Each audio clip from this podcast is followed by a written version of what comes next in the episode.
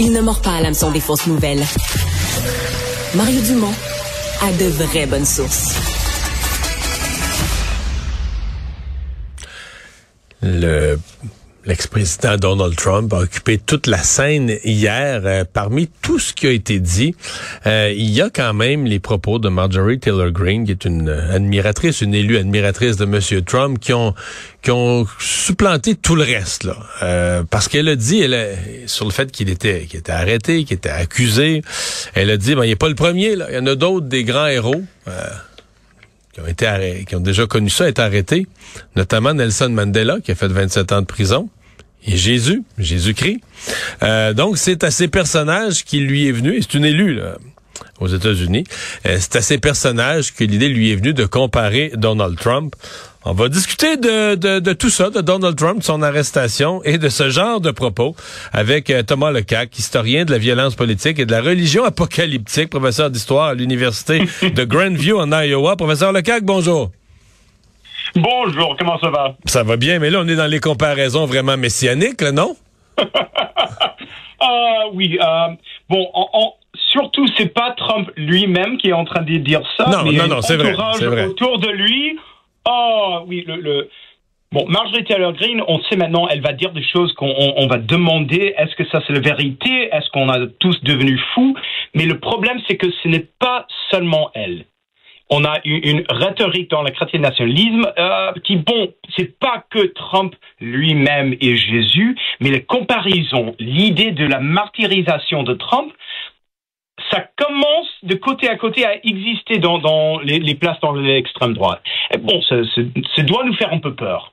Vous appelez ça la martyrisation, donc vous dites c'est plus que Trump qui se pose en, qui joue un peu à la victime. C'est la martyrisation, c'est une coche en haut de jouer à la victime là.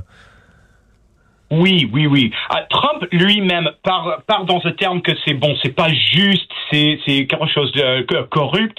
Euh, hier soir à Mar-a-Lago, il a parlé, c'était bon, c'était tout à fait le même genre de truc qu'il a dit à Waco, qu'il a dit à CPAC, mais il y avait un moment qui a dit que ça c'est une persécution, pas une investigation. Bon, il parle de, de pas seulement qu'est-ce qui arrive en New York, mais l'investigation en Georgie. Mais, mais c'est l'idée qu'il n'y a rien qu'il a fait qu'on doit faire une investigation. D'accord? Trump a fait, donc ça doit être euh, bon, ça, doit être d'accord. Donc si on va regarder ces crimes, ça c'est une persécution. Ça c'est le rhétorique de lui-même personnel. Il est mégalomanique un tout petit peu. Il doit avoir le, faire n'importe quoi. Mais les, gens autour de lui parlent dans, dans ces termes de martyr. Euh, euh, l'idée qu'on n'est pas en train de détruire Trump comme l'homme, on, va crier Trump comme martyr, il va être l'héros de tous les Américains qui étaient abusés par le système, quelque chose comme ça. Euh, il y avait euh, Charlie Kirk, qui est le, directeur et fondeur de Turning Point USA, c'est un mouvement sur les, dans les, campus des universités dans les États-Unis ultra conservatif. Il, il, a mis Genesis 50-20 vous, vous avez pensé du, euh, pensé du mal contre moi. Dieu l'a pensé en bien pour faire comme il est en aujourd'hui, afin de conserver la vie à un grand peuple. L'idée que, bon, tu vas essayer de faire du mal à Trump, mais, mais Dieu va utiliser Trump comme une, bon, une figure messianique. Ça, c'est une rhétorique, bon, euh, divorcée de la réalité peut-être, mais il y a des gens qui vraiment pensent ça. Ouais. Euh mais, tout ça, euh, parce que c'est, quand même profond, c'est que tu pars de l'idée qu'il y a un sauveur. Puis c'est un peu comme ça qu'on a présenté Trump. Il n'est pas, euh, par ses partisans, il n'est pas vu comme un candidat par les, comme les autres. La preuve, c'est qu'un candidat comme les autres, un candidat politique ordinaire, s'il y a des accusations criminelles contre lui, ça met fin à sa candidature. C'est le cas. Moi, j'imagine au Canada, au Québec, un candidat politique à n'importe quelle fonction élective se retrouve avec des accusations criminelles, mais bye bye sa campagne. On ferme, on ferme les dossiers, on ferme les livres, on passe, à, on passe à quelqu'un d'autre. Non, mais pour vrai, vous avez des, pensez-y, vous avez des accusations, vous avez des accusations criminelles pendant que vous êtes candidat sur les rangs pour un poste pour être élu. Ceci dit.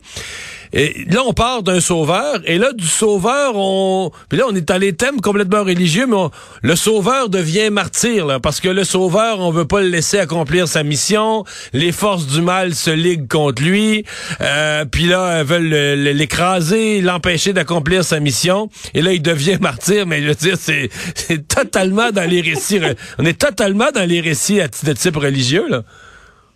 Ah oui, non, mais c'est ah, épouvantable.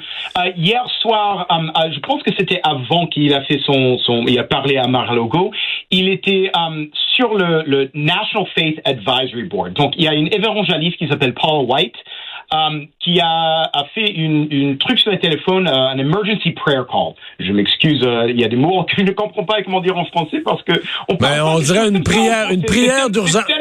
Euh, euh, une alerte pour une prière d'urgence, là. Oui, donc c'est les gens comme Franklin Graham et Paula White, c'est ces groupes euh, évangélistes qui sont tout à fait pour Trump n'importe quoi, qui disent des choses comme on, comprend que ça c'est une, bagarre politique, mais c'est aussi une bagarre spirituelle. Qu'on on va parler de, l'idée que bon, Trump avait un énorme succès avec les justices sur le, le corps suprême pour défendre, euh, bon, pour défendre la vie, mais on, parle de ça contre l'avortement les choses comme ça. Donc, il y a des gens qui vraiment pensent que Trump Pas parce que de son vie personnelle, mais parce que des choses qu'il fait quand il était le président, euh, qu'il est cette figure de sauveur.